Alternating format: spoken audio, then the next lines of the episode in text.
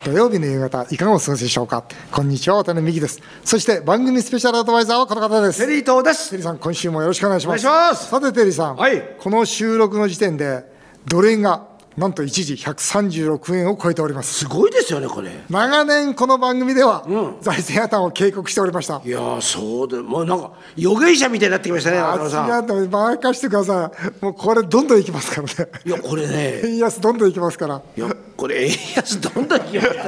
ねそれさよろ喜んでる場合じゃないですよもう渡辺さんはさドル買ってるもんだからさそのいやいや普通の人は喜んでないですよこれだけど僕会社としては、円安になるともう仕入れが高くなるそうですよねだって大変ですよ唐だ揚げの訂正だってどうするんですかこれだから今度僕タイ行きますよ当ですかタイから仕入れるするんですけど、もうタイであのまあ世界で2位のその養鶏会社があるんですよ、そこの社長と話つけてとにかくいいもの安く買ってくるいやそりゃそうですよもうそこまでやらないと、これは唐揚げの天才、唐揚げ出せなくなります出せないで厳しいんですよ、そんな中ですね、はいこの円安日銀に関するメールが山のようにもうなんかあれですねこの番組完全に財政破綻がテーマになってきましたね、えー来ておりますどうなるんですかこれ教えてくださいよもういろんな質問来てますのでお答えしましょう、えー儲けたい女子あっちゃん、えー私も最近ドルの MMF に資金を移しました、130円で移したので少しプラスです渡辺さんは1ドル105円の頃から絶対円安になると言ってたので多分かなり含み益が出てるんではないでしょうかもううはうはですよそれうわうわじゃそこやめてください本当にそれそのそのうち多分ね渡辺さんね、はい富士山買うと思い ますよ これ大事な質問なんですよ、いつ頃利益を確定される予定ですかって結構鋭いツッコミが来てるんですよあそういつ頃利益確定されるんですかと、でこれ、一緒にもう一つ言いかせてください、N 子さん、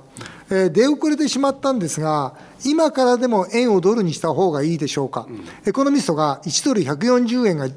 上値、えーと予想していましたが、渡辺さんは年内5年後、それぞれ1ドルいくらと見ていますかと、両方ともそのドル円に対する予想なんですが、僕はですね、えー300円までは動かないつもりでいます。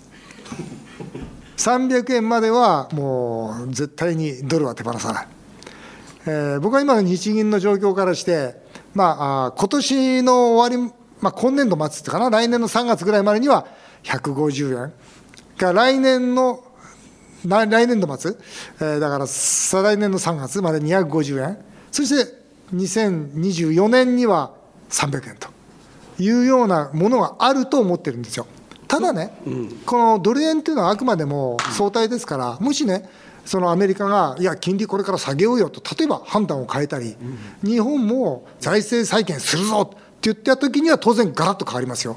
今の前提条件、アメリカがこのままの政策、日本がこのままの政治っていう前提であるならば、僕は250円から300円というところまで見てます。ということは、は今円をドルに買うべきですかべきですよ、それもこれこれからだもん今だもん全然、だからよ言って今るちじゃょないっでとすか。ね高くなってますだかからら今年、今年度中ならば150円までだったら買えるべきだと思います。渡辺さん、 はい。い、くら儲けたのちょちょちょちょちょちょやめてください。ちょっとその別にれなんかさ違う本当にその勝ち怒ったようなさちょちょちょその上から目線で僕を見ないでください違うよ違う違う違うその儲けているとかいうのはじゃないんですよこの問題は、この問題はやっぱり国民生活に直結しますからそうだで儲けて喜んでるやつがいたらそれとそうだねこいつはダメですよいやということは、じゃあ確かにあ今あの日本は、はいこれゼロ金利じゃないですかゼロですねこれって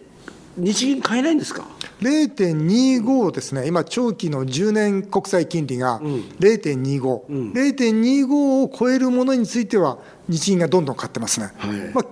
本当に今日の日経新聞にも出てましたけど、要はその日銀が0.25を超えて、どんどん国債を買うのとひ全く比例して、円安になってるんですよね。ええ安だから海外の投資家は、日銀があ今買ってるぞと、ということは円もっと安くなるぞという、これ完全にこれ、リンクしちゃってるんですよね。だから日銀がもう0.25で抑え続ける限り、僕は円安がどんどん進んでいくだろうと思い円ま安いくらなんですかす。だから、年度内150円。 150円、いやでもね、150円から200円になってきたら、日本、きっと大騒ぎになりますよ。いやだって今でさえテレビでね、値上げ、値上げって言ってるのに、そんなもんじゃなくなりますから、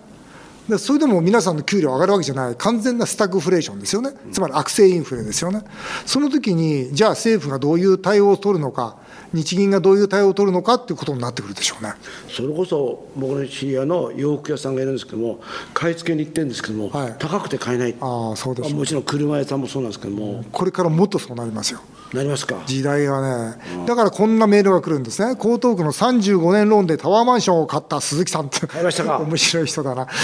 えー黒田日銀総裁がもし金利を上げたら、我が家は変動金利のため、住宅ローンが苦しくなります、まだ5500万円もローンが残ってます、今、約1%の住宅ローン金利が仮に5%になったらと思うと、怖くて夜も眠れません、渡辺さん、金利はこの先どうなると思いますか、これ、間違いなく固定にしなきゃだめですよ。変動金利のままだったら、それはもう危なくてしょうがないですでよすよ。ねこの状態だったら、いつ日銀が値を上げて、金利がバーンと跳ね上がるかどうかって分からないですか固ら、定でできるんでしょ固定できますよ、当然それも割高ですけどね、今はもう絶対固定にしてください、もうこれは本当、お願いしたいですね、はいえー町田市の田島さん、金融引き締めをしている世界の中央銀行の総裁の中で、一人だけ金融緩和を続けているのを見ると、えー黒田日銀総裁は、もしかするととんでもない間違ったことをしているのではと、最近疑っています。渡辺さん、さ最悪、日本はどうなっちゃいますかということで、これね、この、ね、メールが来て、ちょっとどう答えようかと思ったんですけど、僕、やっぱ国会議員として、ずっとその日銀と国の政府の、まあ、予算等の使い方を見てて、シナリオ2つだと思うんですね、これ、日銀は金利を0.25以上上げられないんですよ。まあ、上げるとですね、1%上がっただけで、日銀の含み損というのは29兆円にもなるんですね、1%上がっただけで29兆円、つまり日銀の自己資本というのは10兆円しかないですから、一気に債務超過になるんですよ。だから日銀が債務超過になって、信用を失ってしまえばもうハイパーインフレですよ、そうなった時には、まあ、いつも藤巻さんが言ってるように、もう1万円が新1円になって、つまり新しい中央銀行、日銀が倒産して、新しい中央銀行が生まれて、新しい円が生まれてという形で、全く違う世界ができるというのが一つのパターンですよね。でもこのパターンというのはね、僕、かなり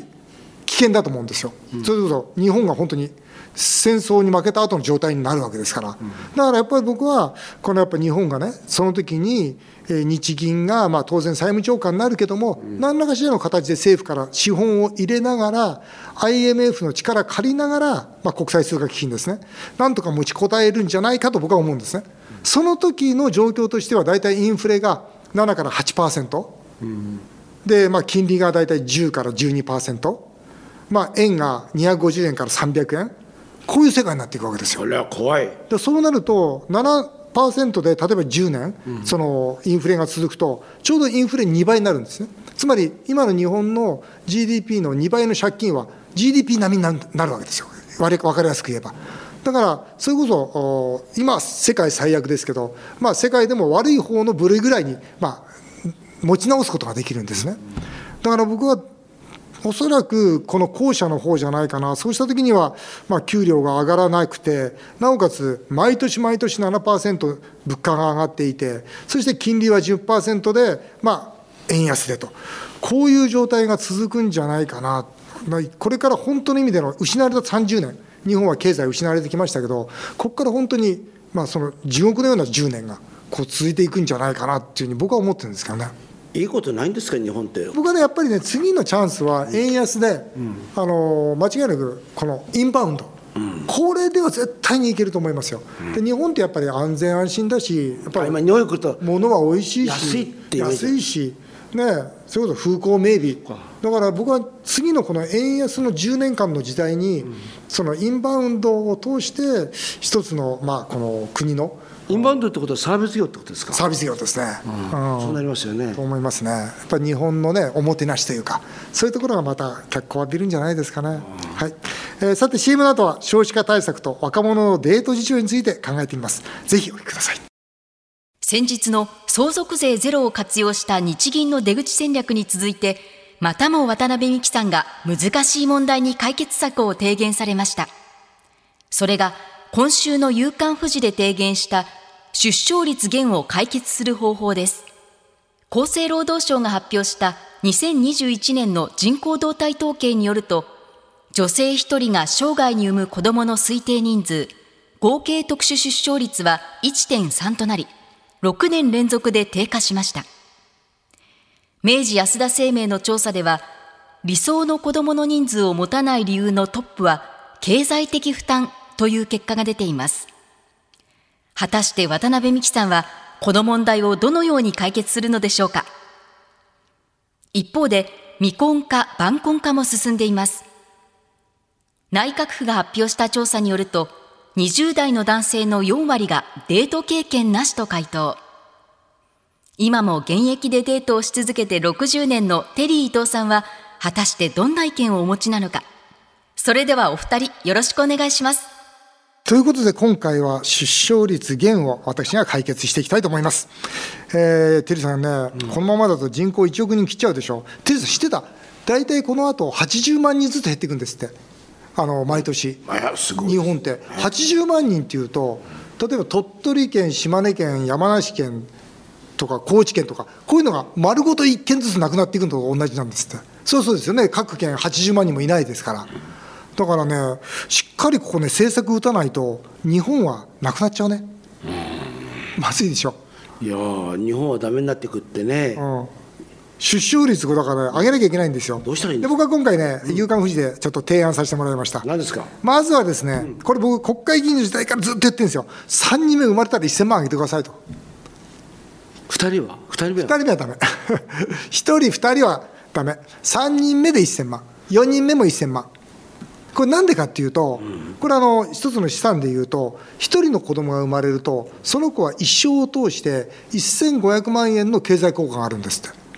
だからそこで1000万上げても、まあ、当然、まだ500万、国は儲かるわけですよ、簡単に言うと。でも、その他ほら、出産費用とか産休中の所得保障とかね、これ、フランスがやってるんですけど、これは全部タダにしたいし、それからあとほら、菅総理がややったじゃないですか、前総理が、不妊治療の保険適用化、はいこんなの保険適用じゃなくて、無料にしなきゃいけないんですよ。だから当然、これは、まあ、消費税をしっかり上げていくという前提なんですけど、今、日本のその子子供を産むということに対するその国の支援は少なすぎます。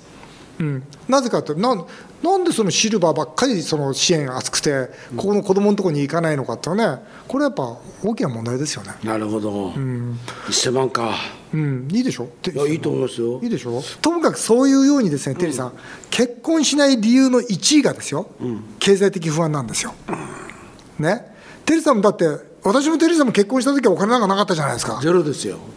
でテリーさん、こんなニュースもあるんですよ、何ですか20代の独身男性の4割がデート経験をしていないってことですよ、つまりだからみんな結婚しないし、子供できないわけですよ、つまり、デ20代ートをみんながすれば解決できるんですよ、この問題は。大問題ですねこれ大問題ですよ、20代の独身の男性の4割がデートデートをしたことがないって言ったら、ひどいねこれ、テリーさん、これデートずっと60年し続けてるでしょ、はいこれ、どう思いますこの60年の経験を生かして、この4割もデートをきしてないって、どういうことですか、これ。これをねきっとね波風を立ちたくないんですよねデートをするってことは相手に合わせなきゃいけないじゃないですか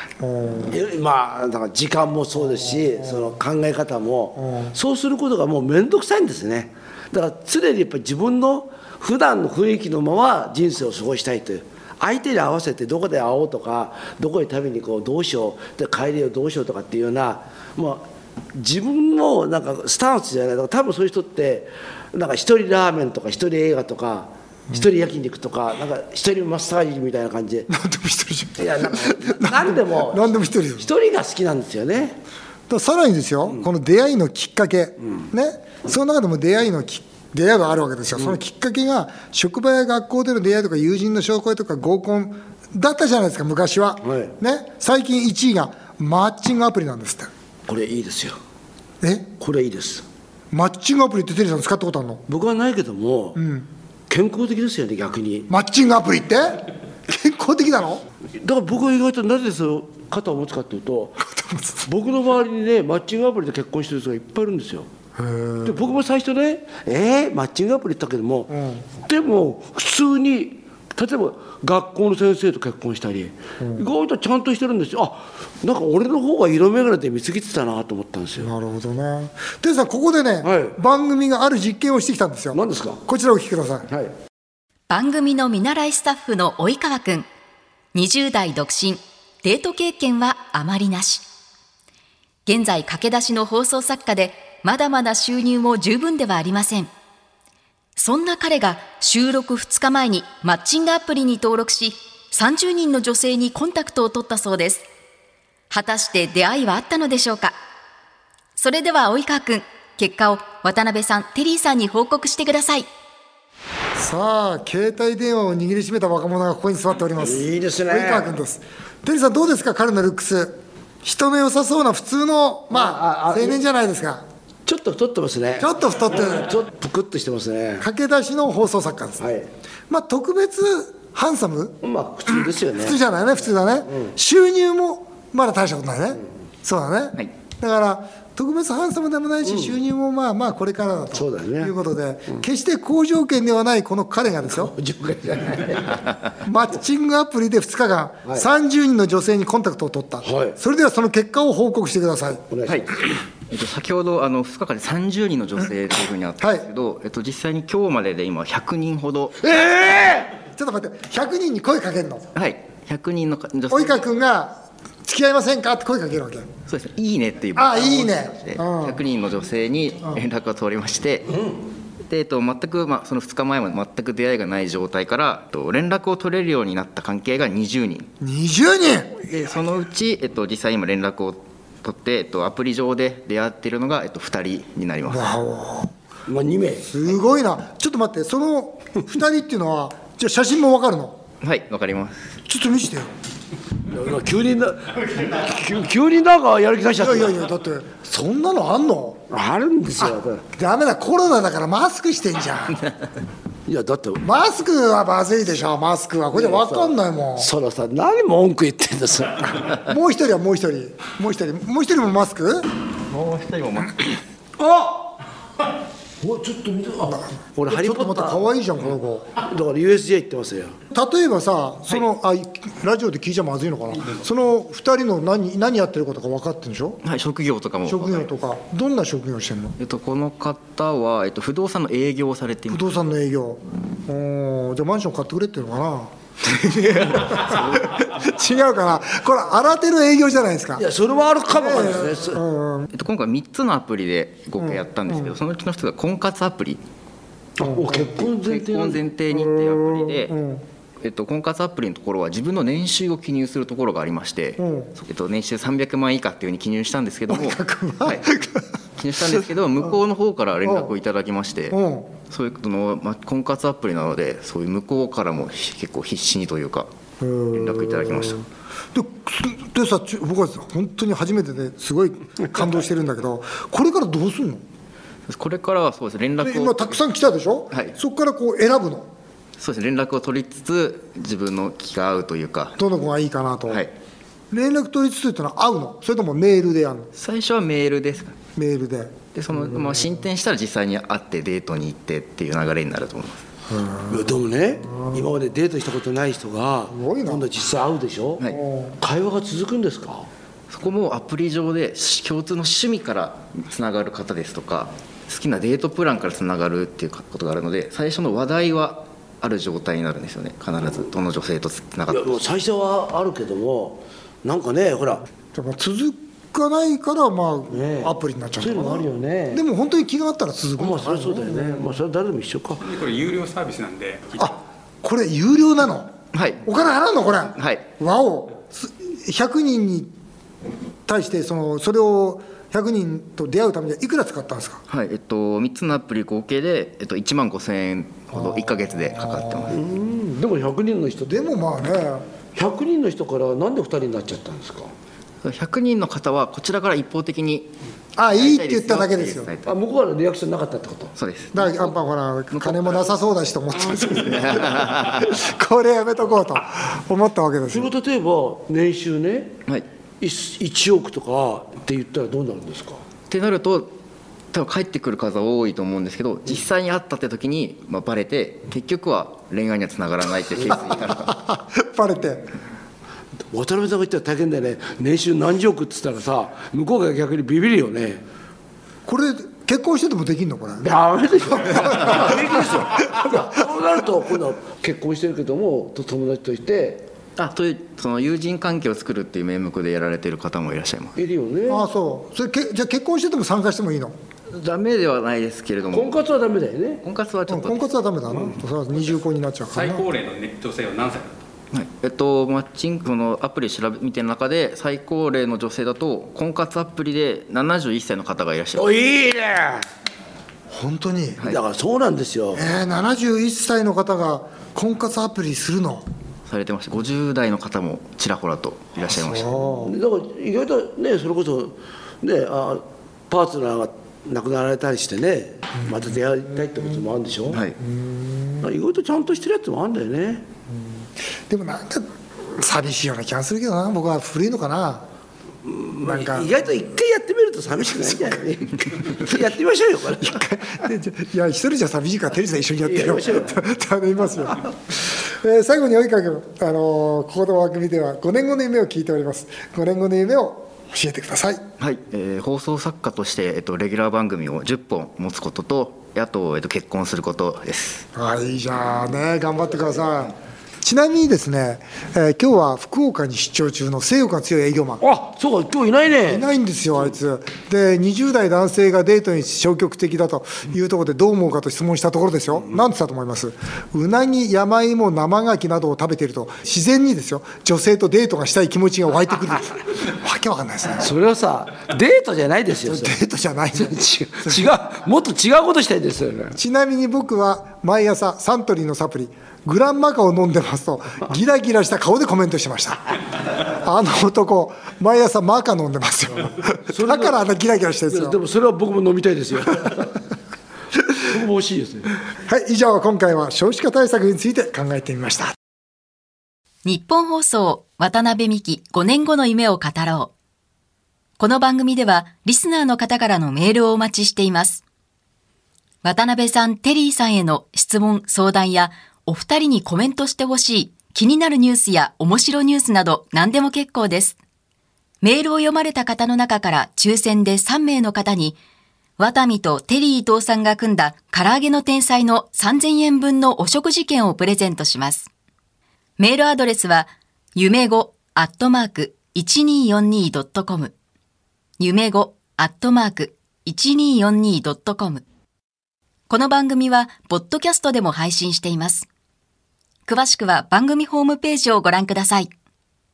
そして、渡辺美希さんの最新刊、論語で学ぶ我が子の夢の叶え方が、アチーブメント出版から絶賛発売中です。全国の書店や Amazon でぜひチェックしてみてください。渡辺美希5年後の夢を語ろう。この後も素敵な週末をお過ごしください。お相手は渡辺美希でした。あなたの夢が叶いますように。